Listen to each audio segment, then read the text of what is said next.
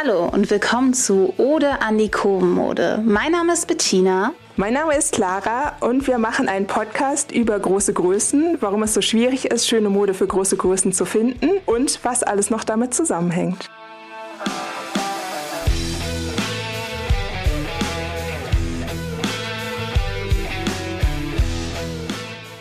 Ja, unser erstes Thema für die erste Folge ist, warum ist es so schwierig, schöne Mode in großen Größen zu finden? Da könnte man ja natürlich jetzt auch sagen, oder stylische Mode in großen Größen oder hochwertige Mode in großen Größen, aber das ist ja eigentlich, je nachdem, was man so bevorzugt, ist das halt so die Frage. Ich würde sagen, die erste Antwort für mich persönlich ist, weil man es gewohnt ist, in kleinen Größen ganz viele verschiedene Stile und Styles und Looks zu sehen, die es dann in den großen Größen nicht gibt. Einfach begründet aus mangelnder Auswahl. Das heißt, wenn jemand gerne romantische Kleidung trägt, gibt es die wahrscheinlich eher nicht in der Form in großen Größen. Wenn jemand gerne besonders cool und sportlich aussieht, gibt es da auch wieder nur eine kleine Auswahl. Also es gibt einfach allgemein nur eine kleine Auswahl an Stilen in großen Größen, weil es ja allgemein viel weniger Mode für große Größen gibt.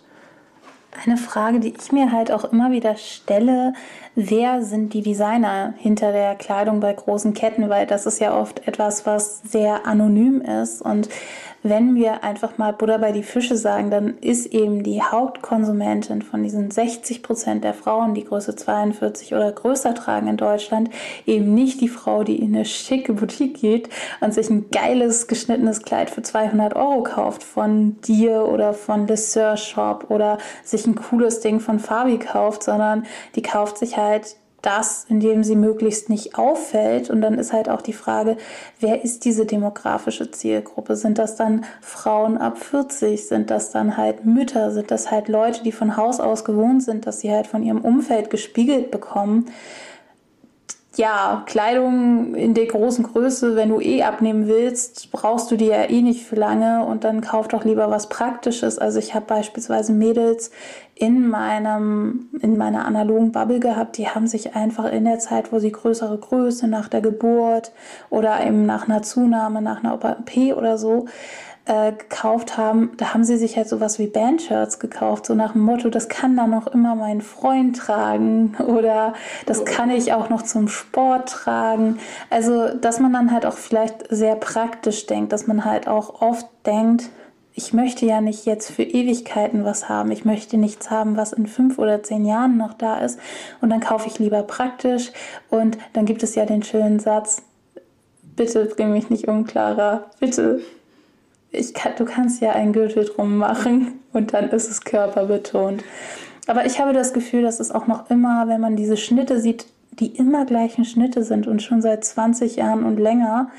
Ähm, ich bin halt mit einer Plus-Size-Oma äh, und auch mit anderen Plus-Size-Verwandten groß geworden und war deswegen auch öfters mal so bei Ulla Popken und so in den vergangenen 30 Jahren zu Gast.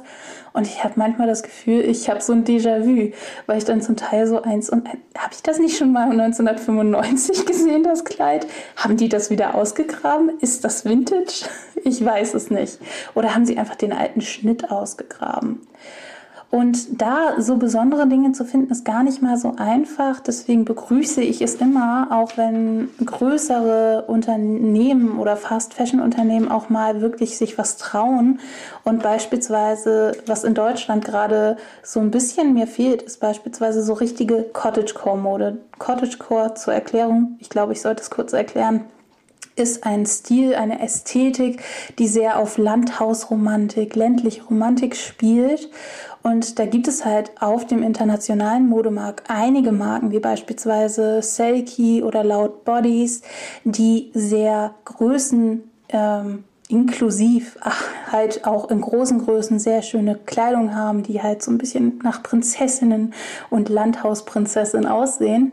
Aber in Deutschland ist so das höchste der Gefühle, dass es halt mal so ein Blümchenkleid auch bis Größe 54 gibt von größeren Marken.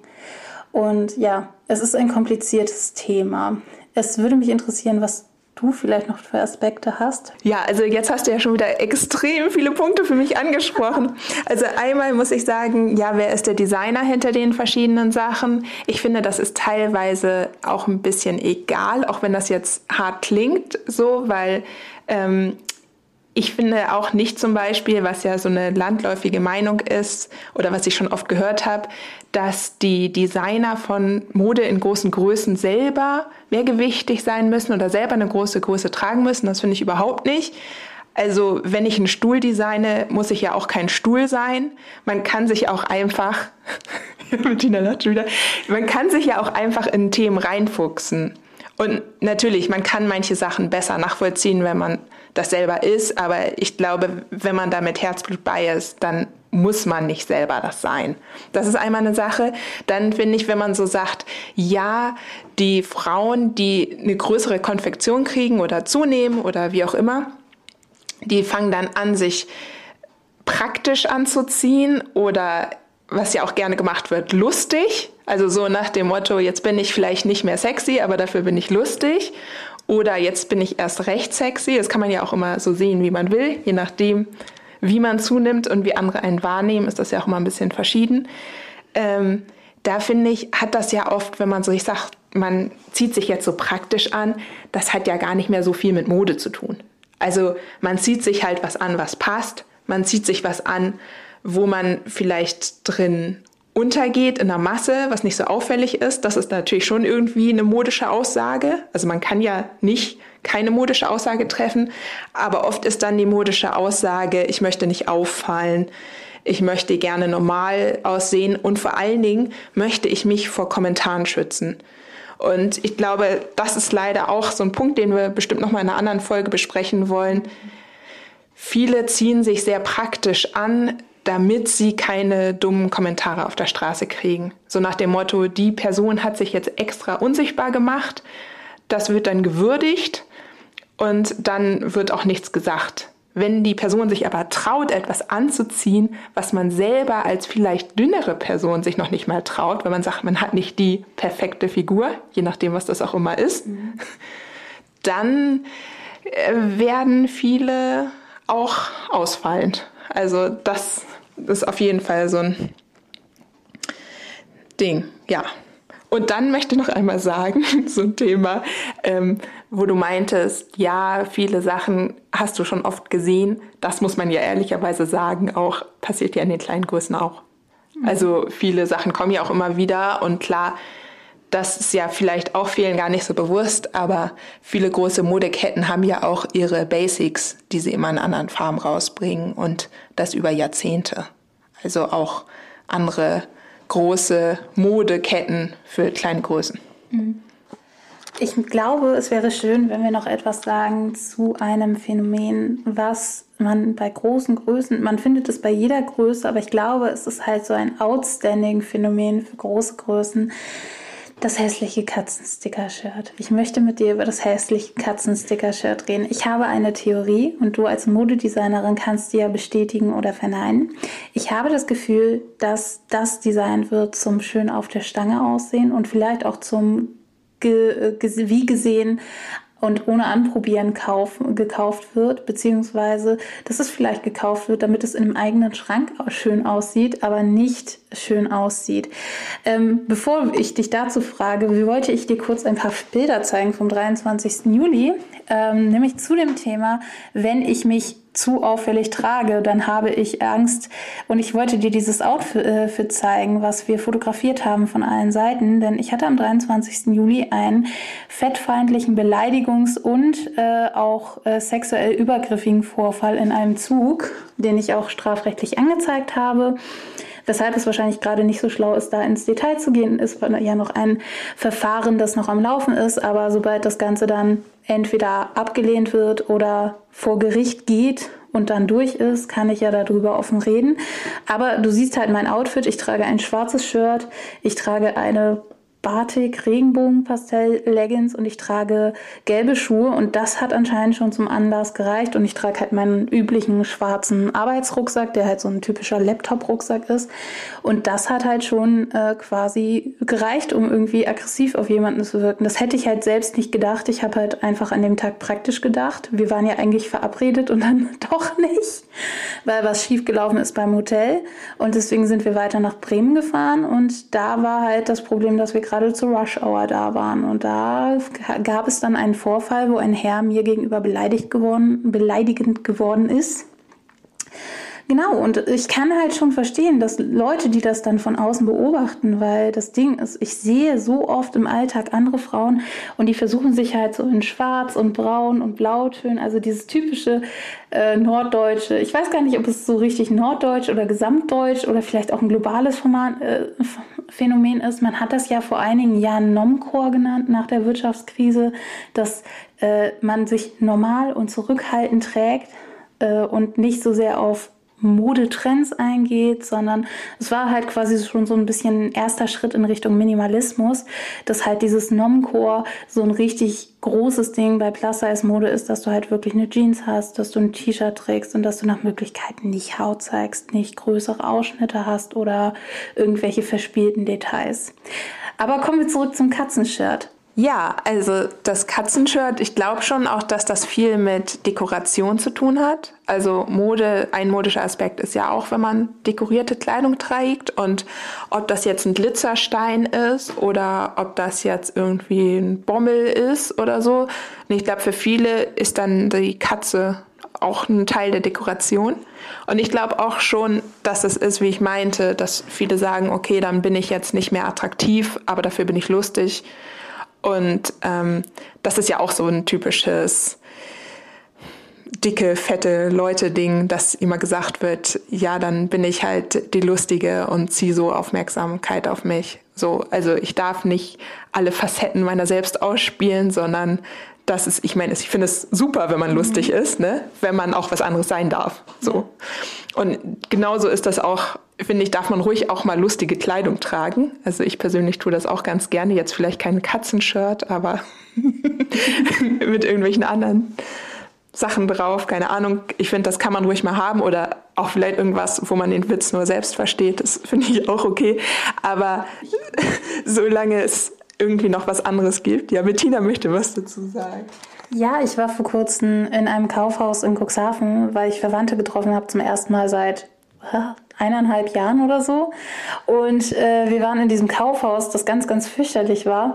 Und da gab es Aufnäher. Und ich habe mir Aufnäher genommen und dachte so, ich mache mir so kleine Rettungsringe, weil ist ja Cuxhaven, deswegen maritim. Ich mache mir einfach so kleine Rettungsringe an der Brust. Also sowas geht ja auch gut do-it-yourself-mäßig, dass du dir beispielsweise irgendwelche Aufnäher, auf, Aufbügelbilder einfach irgendwie auf die Nippel packst oder ähnliches.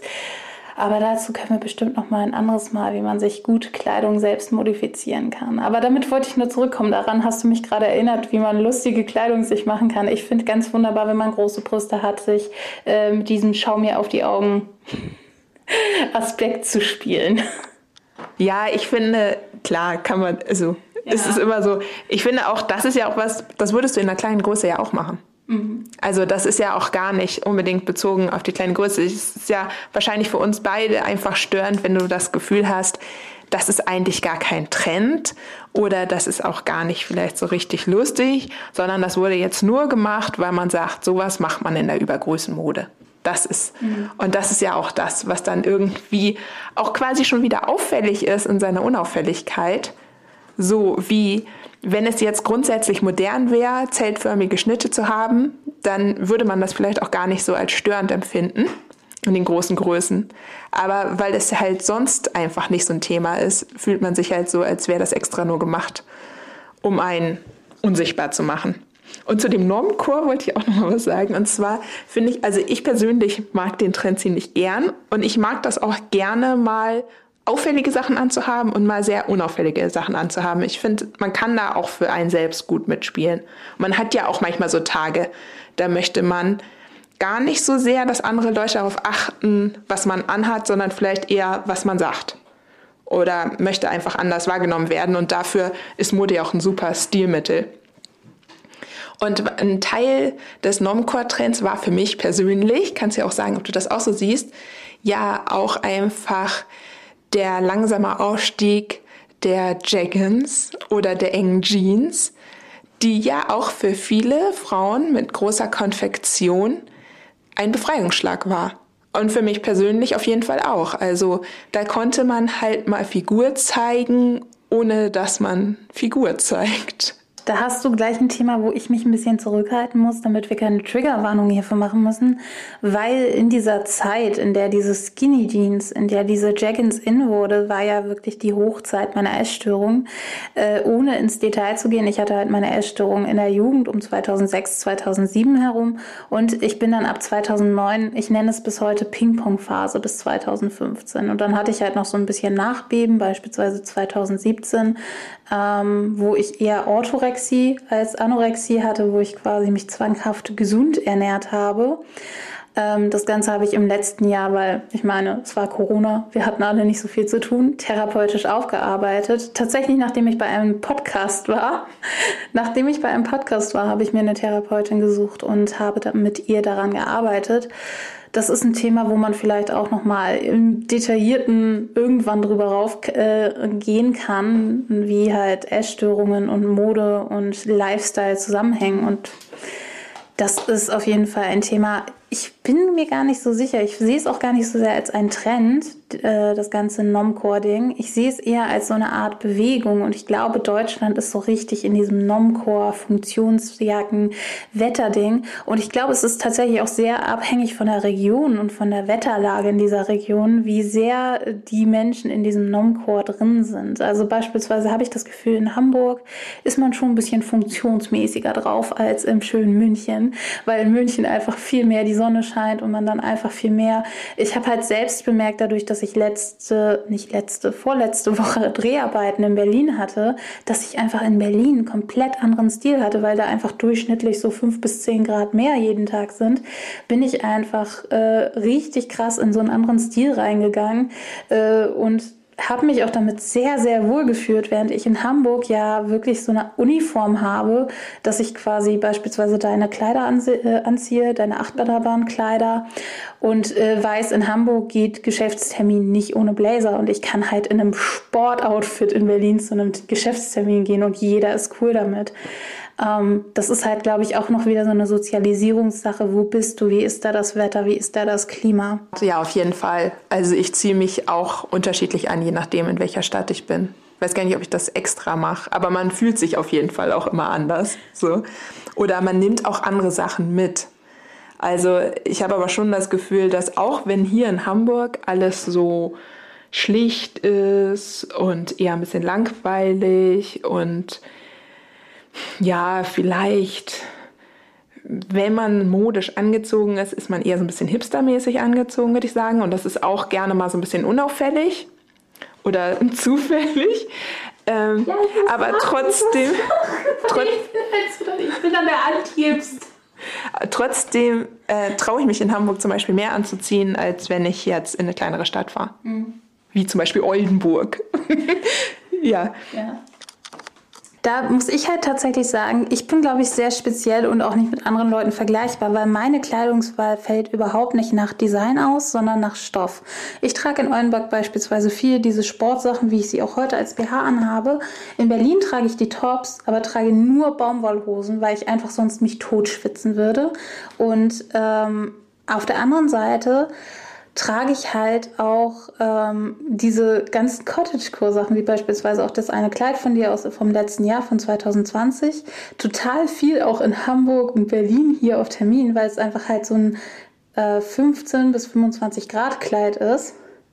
Äh, und ich mich da in der Wärme wohlfühle. Und etwas, was ich mir dieses Jahr gekauft habe, wirklich gegönnt habe, war, dass ich mir einmal von Fast Fashion, nämlich einmal von Studio Untold und einmal von C&A Werbung unbezahlt und unbeauftragt selbst gekauft, äh, Kleider gekauft habe. Einmal eins aus hochwertiger Viskose, das war halt im Fabrikverkauf in Raststede, du kennst es. Äh, alle Kleider 15 Euro. Und da habe ich halt ein sehr schönes hochwertiges Viskosekleid, das zwar aussieht wie so ein Kittelkleid von Omi, aber was halt wirklich luftig ist und was ich auch als Long Cardigan tragen kann und dasselbe nochmal von C&A aus knittrig 100% Leinen, aber halt richtig schön Lüftchen und was ich halt im Winter auch mit Polunder stylen will. Ich bin jetzt total auf, ich suche einen Polunder, der mir passt. Ich kann deine Schrift nicht lesen. Ich würde sagen, zurück zum Thema. Zurück zum Thema. Ähm, ja, wie finden wir schöne Kleidung äh, in großen Größen? Zurück zum Thema. Wo, wo finden wir die überhaupt? Ja, zwei Punkte wollten wir eigentlich noch ansprechen zu dem Thema, warum ist es so schwierig, schöne Mode in großen Größen zu finden. Und zwar einmal, man hat auch wenig Vorbilder. Also mit den sozialen Medien ist es auf jeden Fall deutlich besser geworden, aber viel hat einfach auch mit unseren Sehgewohnheiten zu tun. Und wir sind es leider einfach gewohnt, sehr dünne Frauen in sehr modischer Kleidung zu sehen. Und das ist dann oft auch sehr schwierig, wenn man nicht exakt so aussieht oder so ähnlich aussieht. Und das muss ja nicht nur den Körper betreffen. Also das kann ja auch die Körpergröße, also nicht nur die Körperfülle betreffen, es kann ja auch zum Beispiel die Körpergröße betreffen oder, oder die Verteilung. Oder die Verteilung, genau. Also oft, wenn man dann Frauen mit großen Konfektionen irgendwo in Zeitschriften sieht oder so, haben die ja auch immer wieder die typische Sanduhrfigur. Ich würde auch sagen, das wird sich bestimmt in den nächsten Jahren nochmal ändern. Aber ich bin da wahrscheinlich auch zu optimistisch. Es wird wahrscheinlich noch ganz schön lange dauern.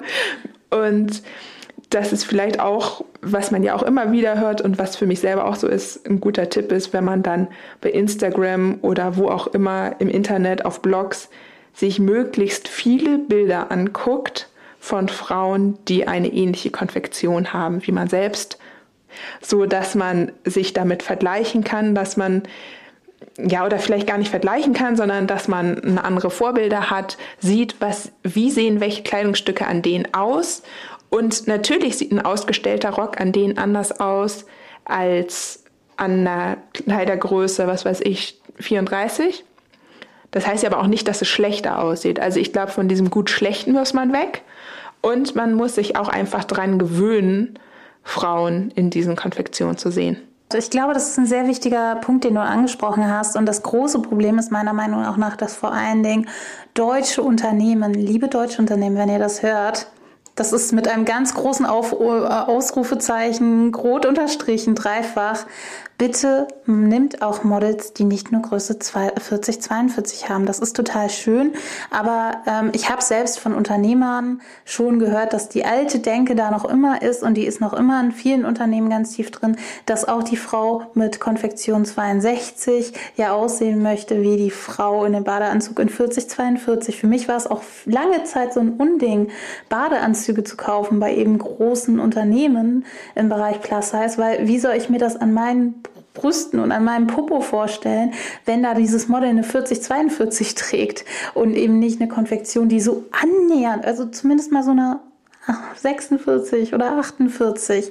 Und das war auch ein Grund, warum ich äh, in die Arme, also vor allen Dingen komplett weg vom stationären Handel bin. Und ich glaube, das ist auch eine große Hürde, die wir ansprechen müssen wenn du geile Sachen finden willst, dann ist es halt wirklich die Suche äh, von der Nadel im Heuhaufen, wenn du im stationären Handel suchst, um mal wirklich etwas zu finden, was einen guten Stoff hat, was atmungsaktiv ist, was vom Schnitt her funktioniert, was eben nicht nur so ein Sack ist und dann auch noch irgendwie vom Design her nicht so eine Trend Fast Fashion Mode ist, sondern vielleicht auch etwas ist, was du vom Design her länger tragen kannst. Etwas, was mich bis heute aufregt bei vielen Fast Fashion Unternehmen im Bereich große Größen, dass sie anscheinend noch immer nicht bemerkt haben, dass anders als die Mode in normalen Größen langsam diese Motive wie Hahntritt oder Paisley-Muster oder Blumenmuster vergrößert haben, weil wir uns heute nicht einfach nur Kleidung tragen, sondern wir fotografieren uns auch in Mode. Und dann sehe ich bei großen Größen diese kleinteiligen Sachen. Meine Mutter hat sich mal einen grauen Blazer gekauft bei einer großen Kette und dann kam der an und der war nicht grau, der war so weiß-schwarz gepunktet und zwar so kleinteilig, dass du davon Kopfweh bekommen hast. okay. Ja, das sind ja für mich auch schon wieder zwei Punkte. Also einmal zu dem, Ja, ich fände es auch super, wenn Modeunternehmen verschiedene Models zeigen und in verschiedenen Konfektionen. Da muss ich mir auch selber ein bisschen an die Nase fassen. Ich habe ja auch oft Models in der Konfektion. Ja, 44, 46, 48. Erklär warum. Ja, genau, das wollte ich jetzt. Also, und das hat auch einen Grund. Also klar, ich erstens, Shootings kosten Geld. Zweitens, du hast oder jedes Unternehmen hat Muster in einer speziellen Größe gemacht. Das heißt, wenn die Fotos gemacht werden, gibt es meistens noch nicht die Kollektion in allen Größen, die es sonst gibt, sondern es gibt diese Muster. Manchmal wird auch ein bisschen was geändert und das sind dann die Fotomuster und damit werden die Fotos gemacht. Und das ist ja auch immer oder normalerweise lange im Voraus, bevor die Kollektion überhaupt rauskommt. Klar, man könnte das jetzt gerade bei größeren Unternehmen, muss ich sagen, könnte man das ja auch in mehreren Größenmustern. Meistens macht man das auch sowieso zum Anprobieren, dass man nochmal eine andere Konfektion mustert oder wenigstens manche Schnitte nochmal größer mustert und nochmal anprobiert am Anprobemodel. Auf jeden Fall hat man dann diese Muster und sucht dann Model in dieser Konfektion. Und ich finde, da kommt schon das zweite Problem. Weil klar, wenn ich mir ein Model über Instagram suche, dann finde ich vielleicht auch ein Model in einer größeren Konfektion. Wenn ich jetzt ein Model ganz klassisch wie das ja die meisten Unternehmen machen, über, über eine Modelagentur suche, dann haben die oft gar nicht. Oder vielleicht nur ein oder zwei Models in der einer, ich sag jetzt mal, um mir irgendwas zu sagen, in der Kleidergröße 54. So, und dann ist es oft ja auch so, dass die Models, die die Kleidergröße 54 haben, gar nicht diese Erfahrung mitbringen können, die andere Models haben. Das trifft natürlich auch weniger mein Label, weil bei mir ist alles viel kleiner. Aber ich sage jetzt mal, bei großen Unternehmen, die haben natürlich noch nicht die Erfahrung mitbringen können, weil die gar nicht so oft gebucht werden, wie die Models mit einer Kleidergröße 44 oder einer 42. Und das alles kommt natürlich zusammen, so dass man auch sagen kann, ja, es liegt aber nicht nur an der Konfektion selber, sondern es liegt einfach auch daran, dass es diesen ganzen Markt, also diesen ganzen vorgefertigten Weg, den man natürlich als Unternehmen schnell gehen möchte, damit das auch möglichst wenig kostet, dass es den nicht gibt und dass das wie immer bei großen Größen, wenn man sagt, warum wird das nicht gemacht? Ja, es kostet Geld, es kostet Zeit und es kostet Wissen und das ist oft alles nicht vorhanden. Ich finde, wir haben jetzt schon einige Aspekte aufgegriffen und ich glaube, dass es bestimmt noch viele, viele, viele andere Gründe gibt. Ähm, wir werden wahrscheinlich hier zur Veröffentlichung einen Instagram-Beitrag verfassen und auch genau diese Frage an euch stellen und würden uns sehr freuen, wenn du da draußen vielleicht auch deine Perspektive dazu abgibst, was deine Gründe sind, weil ich glaube, wir könnten jetzt noch eine Stunde oder zwei Stunden weitermachen und weiter darüber reden. Aber wir haben jetzt einige Gründe gesammelt und ich würde sagen, wir belassen es bei heute. Jetzt kommt der Outro. In den Shownotes findet ihr unsere Profile auf Instagram.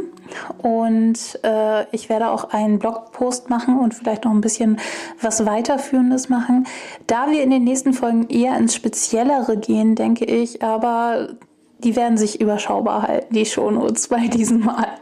Wir freuen uns sehr auf euren Input zu diesem Thema und dann kann man das Thema vielleicht an anderer Stelle auch nochmal irgendwann fortsetzen.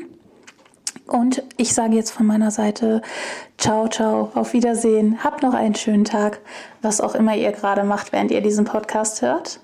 Ja, viel Spaß mit der Folge. Wir freuen uns, wenn ihr nächstes Mal wieder dabei seid. Macht es gut. Tschüss.